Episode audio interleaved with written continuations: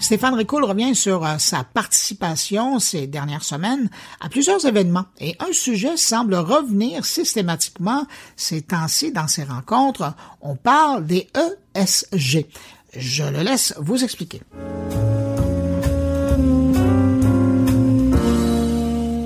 J'ai eu la chance de participer au petit Batimatech, au off du sommet de la finance durable, à la semaine numérique et au forum de la relève d'affaires, tout ça dans les dix derniers jours à peu près.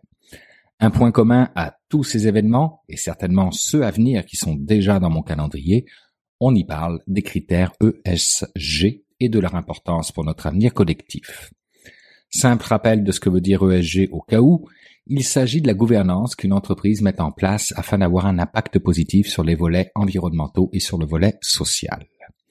Dès lors, vous comprenez que c'est une bonne chose que ces trois lettres ESG volent la vedette dans ce genre d'événement, où métavers et intelligence sont habituellement leur féroce compétition au point où l'honorable Pascal Saint-Onge, ministre des Sports et ministre responsable de l'Agence de développement économique du Canada pour les régions du Québec, nous parle, lors de la semaine numérique, des technologies propres et vertes et nous invite à prendre le temps de regarder l'économie circulaire et incorporer justement les critères ESG dans nos chaînes d'approvisionnement afin de réussir notre transition.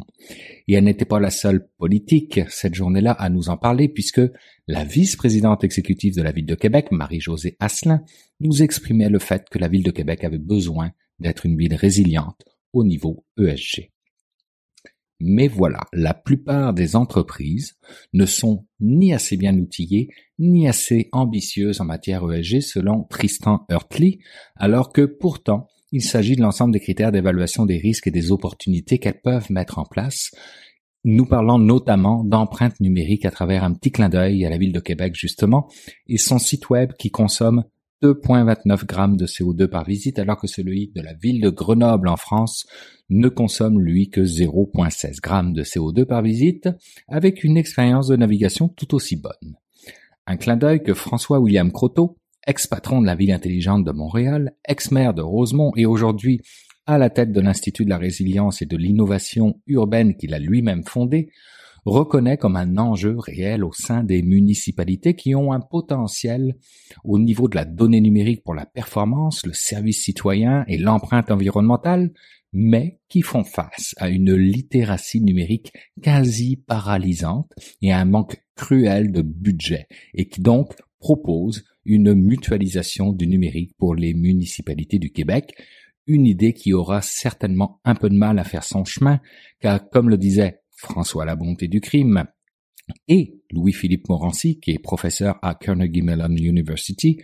l'intelligence artificielle de confiance, donc la donnée, celle de la prochaine génération, en est encore au balbutiement et doit aller plus loin dans la reconnaissance et la génération des modèles, mais aussi dans l'industrialisation de l'intelligence artificielle ou dans son ingénierie si vous préférez, afin que cette dernière puisse être considérée comme de confiance et puisse donc gérer les risques dont nous voyons poindre le bout du nez avec la donnée prédictive. Plus l'intelligence artificielle sera spécialisée, plus elle sera de confiance. Plus elle sera générale, plus le défi sera grand.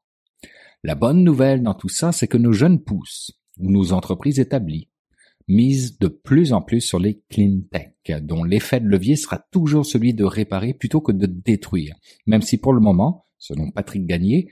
il n'y a pas encore assez d'entrepreneurs capitalistes sociaux, ceux qui amènent du sens dans leur métier, que les problématiques adressées sont encore trop simples, que les feuilles de route technologiques sont trop longues et que le cadre réglementaire n'est pas encore suffisamment développé. Une situation certainement temporaire selon les propos d'Olivier Laquinte, de Miguel Duarte et Souza et de Geneviève David Watson, qui lors du petit Batimatech notait que la croissance de la classe moyenne dans le monde mettait de toute façon une pression sur la planète qui nous obligeait à passer d'une économie linéaire à une économie circulaire, que même si le modèle d'affaires lié aux critères ESG était probablement plus complexe à mettre en place, il était le début d'un beau chemin à emprunter ensemble et que de toute façon, nos employés eux-mêmes allaient être des accélérateurs de cette transition alors que les entreprises aujourd'hui sous-estiment à quel point les critères ESG sont engageants et mobilisants pour les talents au sein des entreprises. Temporaire également puisque discuté lors du off du sommet de la finance durable, L'adaptation des outils d'investissement responsable actuels à l'évaluation de l'impact technologie est en cours, puisque les normes financières en lien avec les critères ESG sont à la veille de sortir. Et on sait bien, quand les finances et réglementations bougent, alors les entreprises bougent. Tant que c'est dans la bonne direction, c'est une bonne chose. Et en parlant de direction,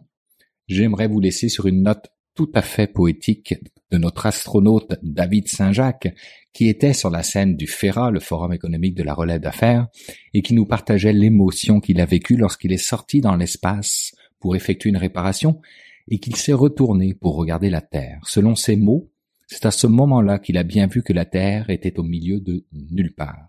Et dans ce qu'il voyait à cet instant, il y avait beaucoup de nulle part, comme il disait, jusqu'à très loin, très très très loin.